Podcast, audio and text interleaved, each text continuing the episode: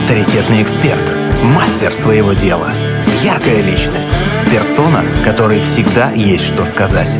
В проекте Headliner на Rock'n'Roll FM сегодня в гостях удивительный гость, вот, и всегда гости у нас удивительные, потому что это рок-н-ролл FM, э, потому что, потому что можем себе позволить таких классных гостей. Вот о, об этом мы еще не говорили у нас здесь на Первом мужском радио. А для меня, я сразу признаюсь, и вам, э, наши слушатели, и нашему гостю сегодняшнему, для меня это вот прям магия магическая. У меня сегодня будет, я всегда очень эмоционально слушаю наших гостей, задаю вопросы. Для меня это будет очень много вау и ух ты. Сегодня у нас в гостях юрист юридического бюро правовое представительство Олег Кузьменко. Олег, доброе утро. Доброе утро. Доброе утро, Галина. Доброе утро всем радиослушателям. Вы звучите потрясающе.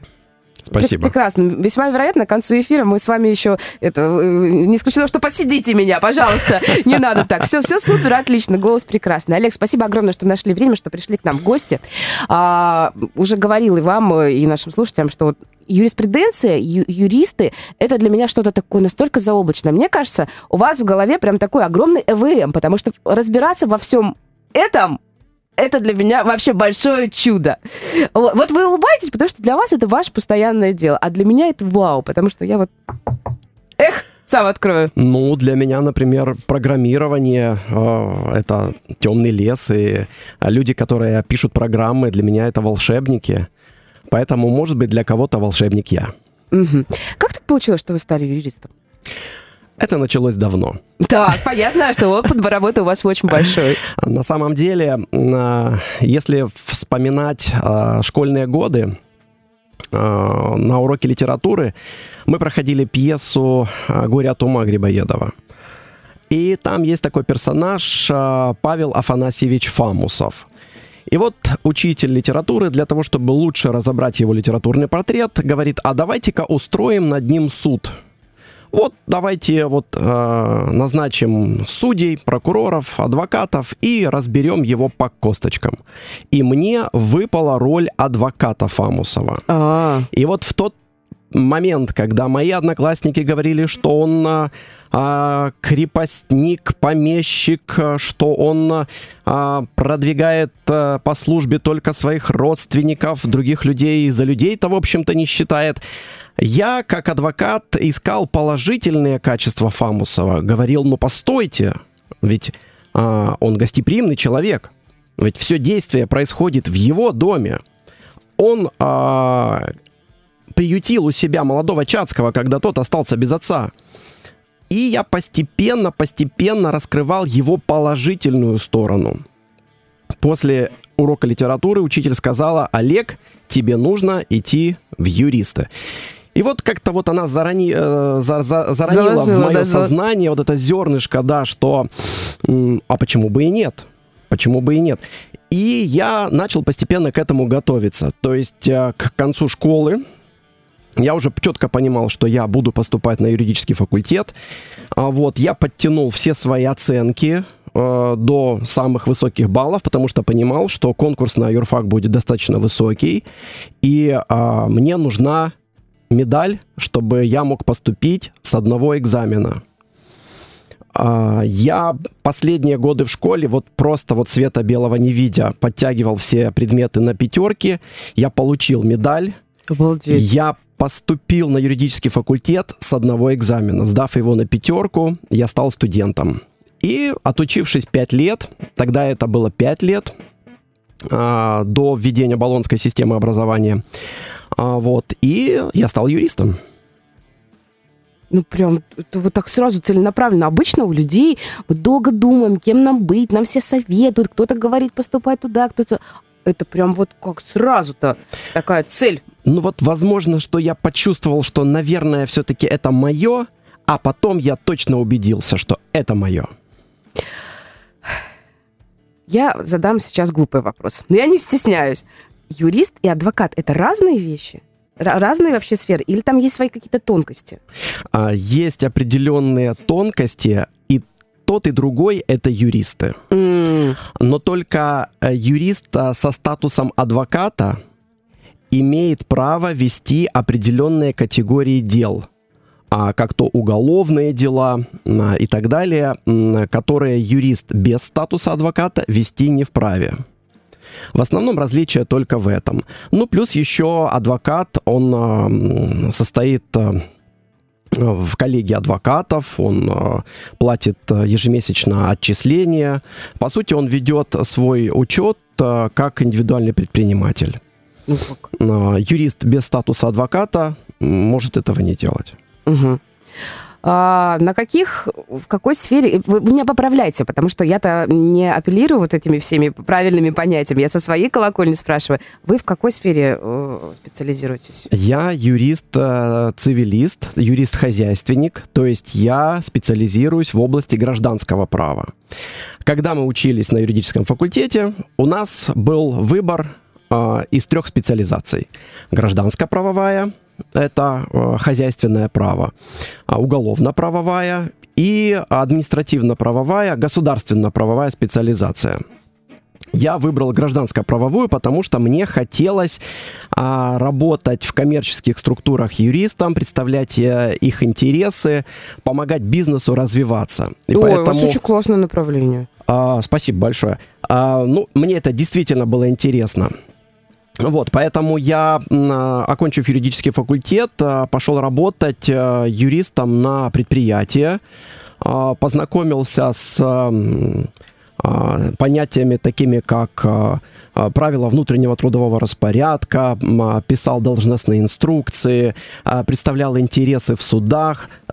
И мне было приятно, что моими усилиями предприятие растет, продвигается, развивается.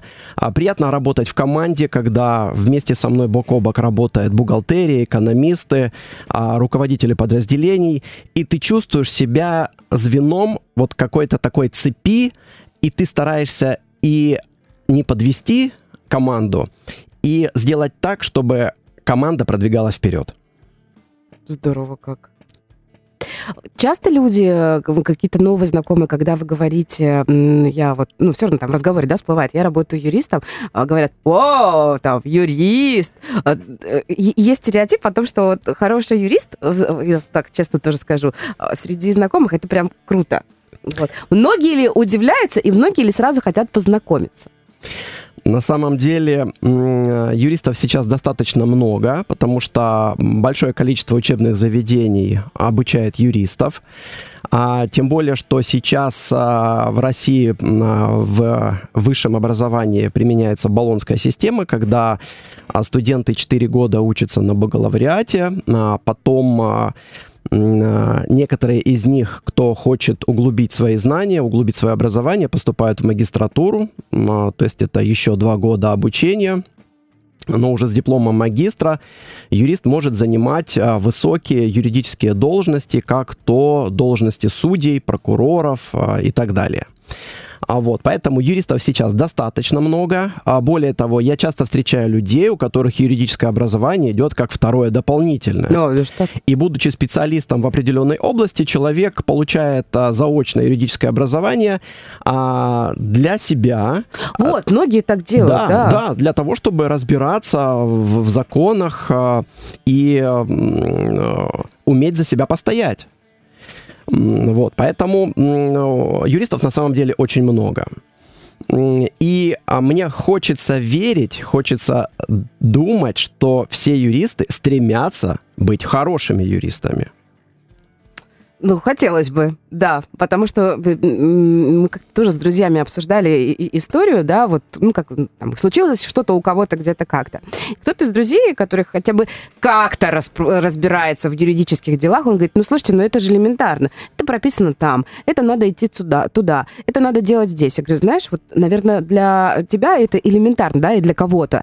Я говорю, для меня это настолько темный лес, и мне даже вот... Э, я как представлю, что надо куча бумажек, надо куда-то идти, что-то где-то кому-то показывать, еще брать. Это может быть стереотипный такой страх. И те, кто с этим не сталкивается, вот реально сами себе напридумывают. Я к тому, что, наверное, пусть этим делом занимаются профессионалы, такие как вы. Вот и мне мой знакомый сказал, а вот ты не разбираешься в юриспруденции, даже основ не знаешь, вот поэтому для тебя так и кажется. А, действительно, юристы — это люди, которые получают специальное образование а, для того, чтобы знать законы, уметь их толковать и уметь их применять. А, юрист — это профессионал своего дела, который знает тонкости своей отрасли права, в которой он работает. Он знает тонкости судебного процесса. И а, действительно, юрист это тот профессионал, к которому люди обращаются ну, скажем так, в непростые моменты своей жизни. Ну, если честно, да, это так если, просто никто это если никому говорить, не звонит. Да, об обычных людях. А в бизнесе юрист нужен а, каждый день. Чтобы такие ситуации не возникли. Чтобы такие ситуации не возникали, потому что юрист может вовремя и предупредить, проанализировать ситуацию. Э, ведь юрист — это человек, который должен обладать а, логическим мышлением, а, аналитическим мышлением, а, сопоставлять факты, уметь выстраивать логические цепочки и доказывать свою позицию. Поэтому хороший юрист постарается сделать так, чтобы его предприятие, чтобы его клиент не оказался в суде. Но если он окажется в суде, постараться применить все свои знания, весь свой опыт для того, чтобы судебный процесс выиграть. На самом деле юрист внутренне, интуитивно, он стремится к достижению справедливости, к достижению равновесия. Не зря символом юриспруденции являются весы, Весы, да. рычажные весы. Вот состояние баланса, состояние равновесия – это, по сути, то, чего добивается юрист э, в судебном процессе. Ведь у него не стоит задачи кого-то обидеть, кого-то обделить, а у него стоит mm-hmm. задача выровнять чаши весов. Если, допустим, его предприятие оказало услугу, но не получило за это деньги, то чаша весов опустилась вниз и право нарушено. И вот задача юриста — выровнять эти чаши весов, добиться в суде справедливости, чтобы каждая услуга, каждый товар был оплачен. Но это только лишь частный случай, но в целом раскладка примерно такая. Олег, вы восхитительны. Мне кажется, вот так классно, так увлеченно а, о юриспруденции, ну, вообще, в принципе, никто так не рассказывал лично мне, я думаю, нашим э, многим слушателям тоже. А, прервемся ненадолго, у нас есть еще вопросы. У нас сегодня в гостях юрист юридического бюро правовое представительство Олег Кузьменко, плюс семь, три девятки, шесть, три, один, три девятки, номер для ваших сообщений. Хедлайнер на Rock'n'Roll FM. Говорим сегодня о важном, о нужном, о трепетном в моем личном случае. Вот, потому что, как говорится, много непонятно, но интересно, но уже и стало понятно. Если только что к нам присоединились, э, с огромным удовольствием расскажу о том, что сегодня у нас в гостях юрист юридического бюро «Правовое представительство» Олег Кузьменко. И мы, в принципе, говорим о том, каково это быть юристом, э, и пытаемся, да, развеять некоторые мифы, которые, может быть, э, есть у профессии юристов. Или это мы сами, люди, кто не юристы, этими мифами профессионалов и специалистов наделяем. Мы тут вне эфира выяснили, Олег, что у вас еще есть экономическое образование. Это такое еще в копилку. Бабам! Бонусов. Да, доброе утро всем, кто к нам только что присоединился. А, да, работая юристом, работая юристом в организации, я понял, что мне а, не хватает экономических знаний. Потому что когда ты как юрист а, работаешь с определенными процессами, эти процессы лучше знать изнутри. Угу. Поэтому я поступил на экономический факультет, заочно получил в течение трех лет второе высшее экономическое образование и а, теперь я могу по праву считаться и юристом, и экономистом для того, чтобы детально проникать а, в процессы, происходящие на предприятии, в организации, а, либо более детально разбираться в тех проблемах, с которыми ко мне приходят клиенты. Я не буду спрашивать, какими проблемами они приходят, потому что с радостными уж точно никто не приходит к вам. Оба, у меня все хорошо и замечательно. А, что самое сложное в работе юриста? Вот есть вот что-то такое, вот вы знаете, ну, блин, вот начало работы, может быть, какие-то особенные дела, может быть, какие-то особенные люди там, не знаю, есть какая-то своя такая специфика?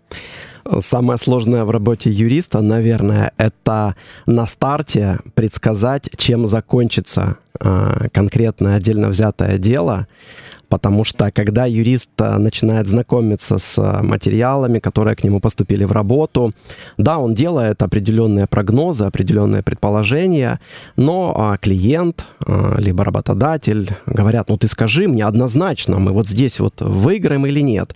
И вот а все юриста, хотят, да, сразу? Да, вот все хотят на входе сразу знать, чем все закончится. И вот здесь для юриста ситуация непростая, потому что, с одной стороны, он примерно уже себе представляет, чем это закончится, но всегда могут быть поворотные моменты э, в любом судебном процессе, потому что есть вторая сторона, есть доводы второй стороны, есть аргументы и доказательства, которые приводит вторая сторона. И вот а, задача юриста а, своевременно реагировать на эти вновь возникающие доводы, аргументы, доказательства, вот, и приводить контрдоводы, контраргументы. Но это состязательность, это процесс, а, который можно назвать живым. Он формируется э, в режиме в реального времени. Поэтому бывает э, подчас э, не просто сказать э, на входе в процесс, чем он закончится. Но юрист э, всегда должен верить в свои силы, всегда должен верить в свою правоту, всегда должен верить в свою победу. Вот прямо такая, получается, э, своего рода борьба какая-то, да, такая. Вот даже это на шахматы похоже, оно же такое вот все. И там и стратегия, да, да есть что-то да, такое? у юристов есть определенные стратегии. Юрист а, распределяет, а, в каком порядке он будет представлять те или иные доказательства, чтобы в их представлении была определенная логика, чтобы его оппонент а, не мог что-то противопоставить этим доказательствам. Поэтому да, в принципе, судебный процесс можно назвать э, разыгрыванием шахматной партии, когда у каждого из игроков есть э, своя стратегия и э, способы достижения цели. Как часто люди сами виноваты в том, что дело дошло именно вот до того, что э, там пиу-пиу, а, а, Олег, пожалуйста, помогите. Э, бывают такие истории, когда, в принципе, можно было к этому не доводить, если бы там вовремя, там, ну, не знаю, подали такие документы, вовремя бы там сделали вот это. Так, есть, есть, есть такое, когда запущенный случай уже? Конечно. В самом начале разговора мы как раз и говорили о том, что юрист должен своему клиенту помочь не довести дело до суда. То есть э, выполнить определенные действия, вовремя подать документы, либо воздержаться от каких-либо действий для да, того, да, чтобы не оказаться в суде, для того, чтобы не оказаться э, в убытках, вот. И вот если мы говорили о шахматах, то, наверное, для каждого человека э, жизнь э, это своя собственная шахматная партия. Да. Когда для того, чтобы выполнить какой-то шаг, ты должен подумать, взять минутку, остановиться и подумать, а какие последствия будут у этого шага. Вот каждый из нас, каждый человек, даже не будучи юристом, должен быть в своей жизни хорошим шахматистом. Он должен просчитывать наперед последствия своих действий. И вот если человек будет наперед стараться это делать, он убережет себя от многих ошибок, от многих неверных шагов, и, возможно, тогда ему не придется обращаться к судебному юристу.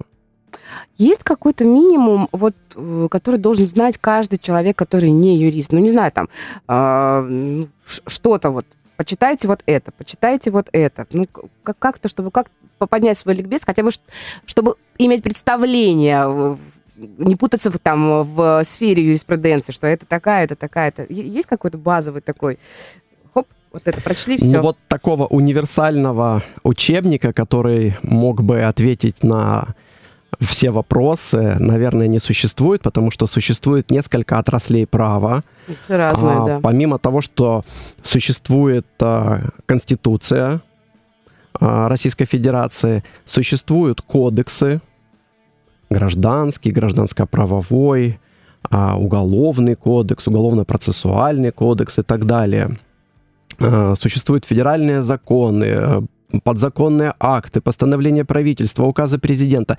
И а, простому человеку, я говорю так, подразумевая, не юристу. Да, да, да. А, очень трудно разобраться в этом многообразии законов. Но я дам а, свой совет, как быть в этой ситуации, как, а, не будучи юристом, а, стараться вести себя так, чтобы не нарушить закон. Поделиться? Да, я же это замерла, да. На самом деле, на самом деле а, юриспруденция а, это явление, которое возникло очень давно. Вообще вот а, юрист слово произошло от слова юс, юрис, что означает право. И а, историки одним из самых а, первых, наверное, юристов считают а, вавилонского царя Хамурапи, который написал, наверное, одни из первых а, законов, а, которые известны человечеству. До появления письменности как такового права, зафиксированного где-то, не было, да? Люди, не имея письменности, руководствовались обычаями. Да. И вот общественные отношения складывались таким образом, что люди, даже не имея какого-то написанного права, руководствуясь обычаями, могли определить, правильно он поступает или нет. Сформировались определенные нормы этики, морали, а, определенные обычаи поведения. Даже в деловой сфере а, есть обычаи. И человек, который не является юристом, должен понимать одну вещь.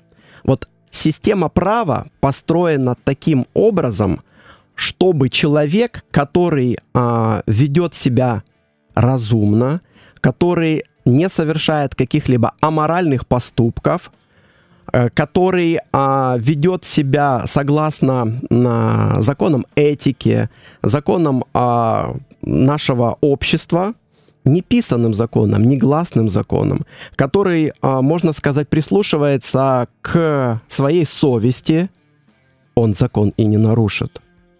А. Поэтому слушайте себя, слушайте а, свой внутренний голос, а, старайтесь поступать так, чтобы вы могли сказать, я поступил правильно, я поступил по совести. И будьте уверены, что вы закон при этом не нарушите. Восхитительно. Вы знаете, я вот теперь поняла, почему э, фильмы не врут, те, в которых показывают юриста. Вы правда все очень харизматичны, невероятно брутальны, и вас правда можно слушать прям вау. Ну, ну серьезно. Спасибо. На самом деле, это, кстати, один из э, мифов, о которых мы говорили. А, мифы о юристах, а, так называемые. А, есть же, да? А, да, они есть, и основной миф, он сформирован именно киноиндустрией, то есть э, миф такого киношного юриста, который в суде говорит пространные речи, цитируя Плутарха и Цицерона, а, взывая к определенным высоким а, моментам, и его слушают присяжные, его слушают судьи, юрист достает как козырь из рукава какие-то неожиданные доказательства, и вот он выигрывает процесс. На самом деле это киношный образ юриста. Это тот миф, который создал кинематограф. А если возвратиться к реальности, то в судебных процессах юрист, э, как правило, должен говорить тезисно, по существу, а, поддерживая свою позицию определенными доказательствами и аргументами. Судья э, это госслужащий, у которого очень большая загрузка. И выслушивать театрально-киношные речи юриста э, никто не будет. Поэтому э, тот образ, который создан в кино, он в кино живет. А, в принципе, он а, вызывает определенные эмоции, вот, ну что ж, пусть он в кино и живет, а в жизни все немножко совсем по-другому. По-другому. Да, это точно так же, как у радищиков, да, у нас очень многие спрашивают, а у вас реально как на дне радио, ну, в смысле, как в этом фильме? Я говорю, ну, что-то да, что-то нет, но там, говорю, конечно, очень приукрашено. А я не могу теперь не спросить, у вас есть какой-то самый нелюбимый фильм э, о юристах, ну, вот, который прям совсем не нравится? Или, может быть, тот, который, ну, прям, это прям ничего, может быть, там напридумывали, но он как минимум а, его можно смотреть. Вот, есть что-то такое? Знаю, там, адвокат дьявола какой-нибудь там. Ну, адвокат дьявола это классика э, голливудского кино э, о юристах, о внутренней борьбе, которая э, происходит внутри каждого из нас. А э, понятиях э, добра и зла, о том, что они э, могут э, принимать разнообразные формы. И э, очень часто, если э, человек э, подвержен определенным внутренним слабостям и порокам, он может сторону зла воспринять как а, что-то хорошее. Вот. И, в принципе, фильм отвечает на эти вопросы. О нем много говорят кинокритики. Ну, это классика. Вот. Что касается а, фильмов, где а, упоминаются или встречаются юристы, мне очень нравится наша классика «Мимино», молодая девушка-адвокат. О, да, браво, это которая в своем первом деле, в своем первом процессе находит доводы для того, чтобы а, оправдать главного героя. И вот эти доводы она находит а, из своей внутренней чистоты, из, своей, из своего внутреннего ощущения справедливости. И, наверное, вот таким и должен быть изначально юрист – Поэтому э, я часто вспоминаю этот образ. Потрясающий пример, да, действительно. Что-то как-то у меня из головы вылетело. А я очень люблю этот момент, когда она выходит, там что-то 3 рубля 50 копеек компенсации. Да, да, она выиграла этот процесс, и она большая умничка. У нас сегодня в гостях юрист юридического бюро правовое представительство Олег Кузьменко, плюс 7 3 девятки 6 3 1 3 девятки, номер для ваших сообщений, а мы сделаем небольшой перерыв. Хедлайнер на Rock'n'Roll FM. Ох, сколько всего интересного у нас и вне эфир тоже. Если только что присоединились, сегодня у нас в гостях юрист юридического бюро правовое представительство Олег Кузьменко.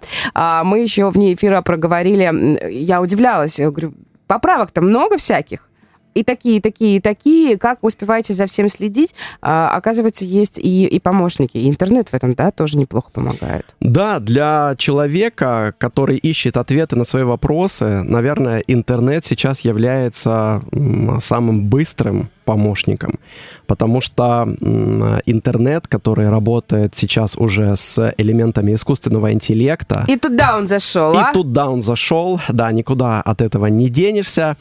Но здесь он является хорошим помощником для человека, потому что если есть какой-то вопрос, а, открывается окно поиска в любой поисковой системе, и этот вопрос задается простым языком, формулируется вот так, как он звучит в вашей голове. И, как правило, поисковая система находит вам а, какие-либо статьи на эту тему, какие-либо анализы, а, ранее проведенные специалистами, и вы, а даже не будучи юристом, можете почитать, ознакомиться, посмотреть, а, в каких кодексах а, можно подчерпнуть ту или иную информацию. И вот здесь поисковая система является первым помощником. Ну а для юриста, помимо интернета, это еще и правовые базы данных, э, такие как э, Консультант Плюс, Гарант и так далее, которые обновляются ежедневно.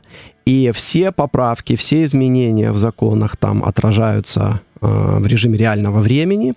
И поэтому юрист, который ищет ответы на свои вопросы, на вопросы своего клиента, а, он уверен, что в правовой базе данных он э, получит самую актуальную информацию, самые актуальные тексты законов. Вот, поэтому э, первым помощником юриста является правовая база данных.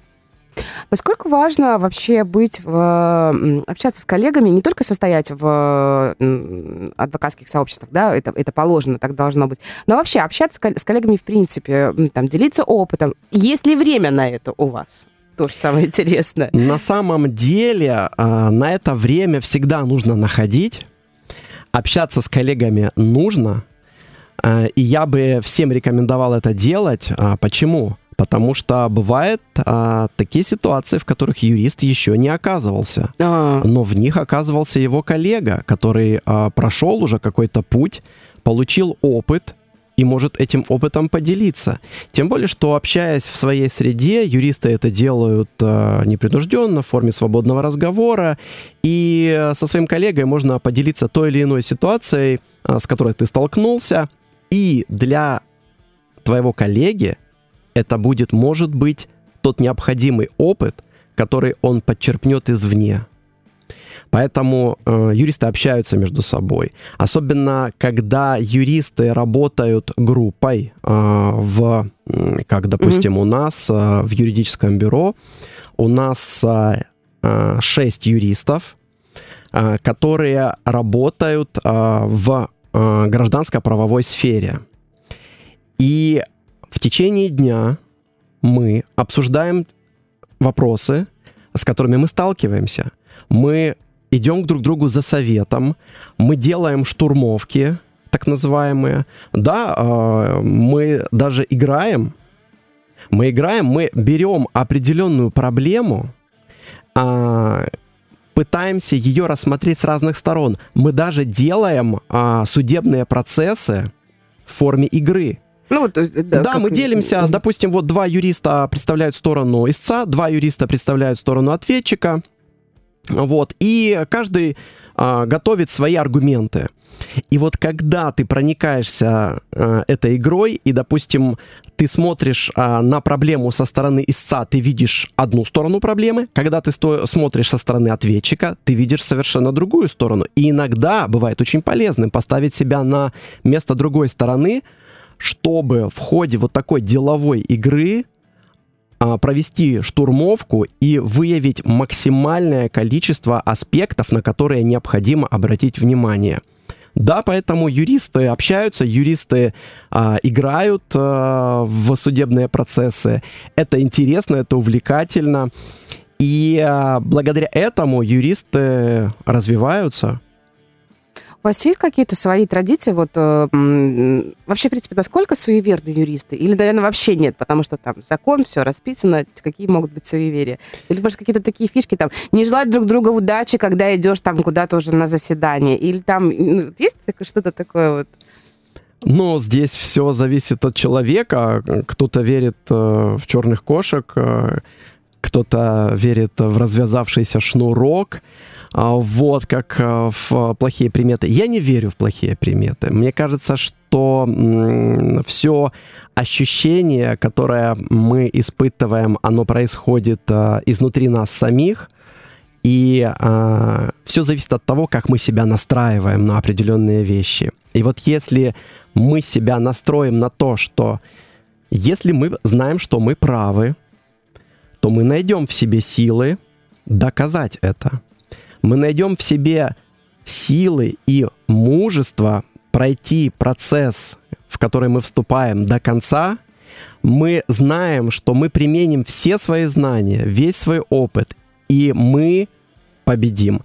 Вот этот настрой помогает избавиться от а, каких-либо суеверий, каких-либо страхов, потому что здесь главное для юриста это верить в себя. Есть ли у вас вообще, в принципе, свободное время для того, чтобы, не знаю, там, э, как-то перезагрузиться? Э, вообще бывают э, выходные у юриста? Ну, конечно, как и у всех э, людей, у юристов есть семьи, дети, свободное время. И здесь юристу важно научиться разделять свои профессиональные эмоции с теми эмоциями, которые мы испытываем в нашей обычной жизни, для того, чтобы скажем так, все свои рабочие вопросы оставлять на работе.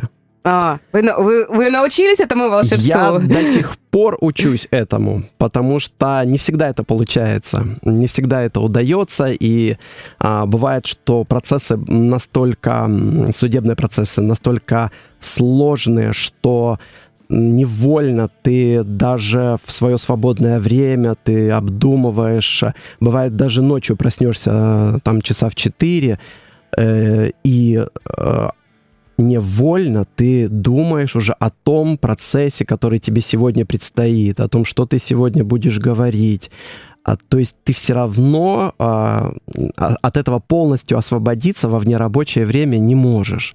Но это элемент а, работы, наверное, любого специалиста, который вдохновлен своим делом. Да, да. А поэтому от этого а, никуда не денешься. А вообще совет такой: все свои рабочие проблемы оставлять на работе, знать, что завтра будет следующий день, и завтра ты с утра возьмешься за решение этих проблем. А вечером нужно от этого максимально отвлечься, переключиться на что-то другое, на свою семью, на своих детей, а, на их уроки. А, и вот как раз вот эта эмоциональная смена, она и а, позволяет отдохнуть, перезагрузиться, подготовиться к новому рабочему дню. Восхитительно. Я еще хотела спросить у вас, какую музыку вы слушаете, если слушаете? Я слушаю музыку в машине, как правило, я слушаю радиостанции. Вот, но сейчас появились музыкальные приложения, и там тоже есть искусственный интеллект, который да, да, да. тебе формирует, а, предлагает композиции, которые тебе могут понравиться на основании анализа твоих предпочтений. И я начал себя ловить, ловить на мысли, что очень часто я слушаю а, так называемую мою волну а, в, в этих приложениях, когда ты нажимаешь кнопку play, и это приложение само предлагает, предлагает тебе ту или иную композицию, а потом если ты ее прослушиваешь до конца или ставишь лайк, э, она тебе предлагает другую, и вот она тебя ведет по своим каким-то волнам, и ты думаешь, э, я и не слышал никогда такой песни, но она мне уже нравится. Потому что оно, да, генерит то, что подходит вам. Да, именно. и вот сейчас э, в таком вот музыкальном приложении я не буду называть их названий, чтобы не делать рекламы. Но вот э, в том музыкальном приложении, в котором я слушаю музыку на моей волне, я сейчас пришел к кавер-версиям известных песен. А, тоже очень здорово. А, песни, которые были спеты 10, 20, 30 лет назад, а, перепеваются сейчас молодыми, талантливыми певцами, а, делаются прекрасные аранжировки. И поэтому сейчас э, мое направление, наверное, это кавер-версии э, известных песен. Эх, э, ох уж этот искусственный интеллект. Когда-нибудь мы позовем его в гости к себе. Вот. Самое главное, чтобы он нас не подсидел. Но все-таки, мне кажется, люди, которые работают с людьми и занимаются чем-то очень человеческим, они всегда будут востребованы. Это касается и вашей, в том числе, профессии. Олег, спасибо вам огромное. У нас пролетел вот почти целый час целиком. Вот. Спасибо вам, что пригласили. Спасибо вам за ваши вопросы. Спасибо нашим радиослушателям за то, что нашли время на нас послушать. Потому что в этой студии были живые эмоции, и мы надеемся, что мы с вами поделились своим настроением, своими эмоциями. Мы желаем вам хорошего дня, мы желаем вам прекрасного настроения. И самое главное, помните, если вы правы, вы всегда сможете найти в себе силы, доказать свою правоту, решить свою проблему и прийти к победе, прийти к успеху. Всем хорошего дня. Спасибо. Браво! Замечательные слова. У нас сегодня в гостях юрист юридического бюро правовое представительство Олег Кузьменко. Это проект Headliner. Завтра продолжим. Headliner на Rock'n'Roll FM.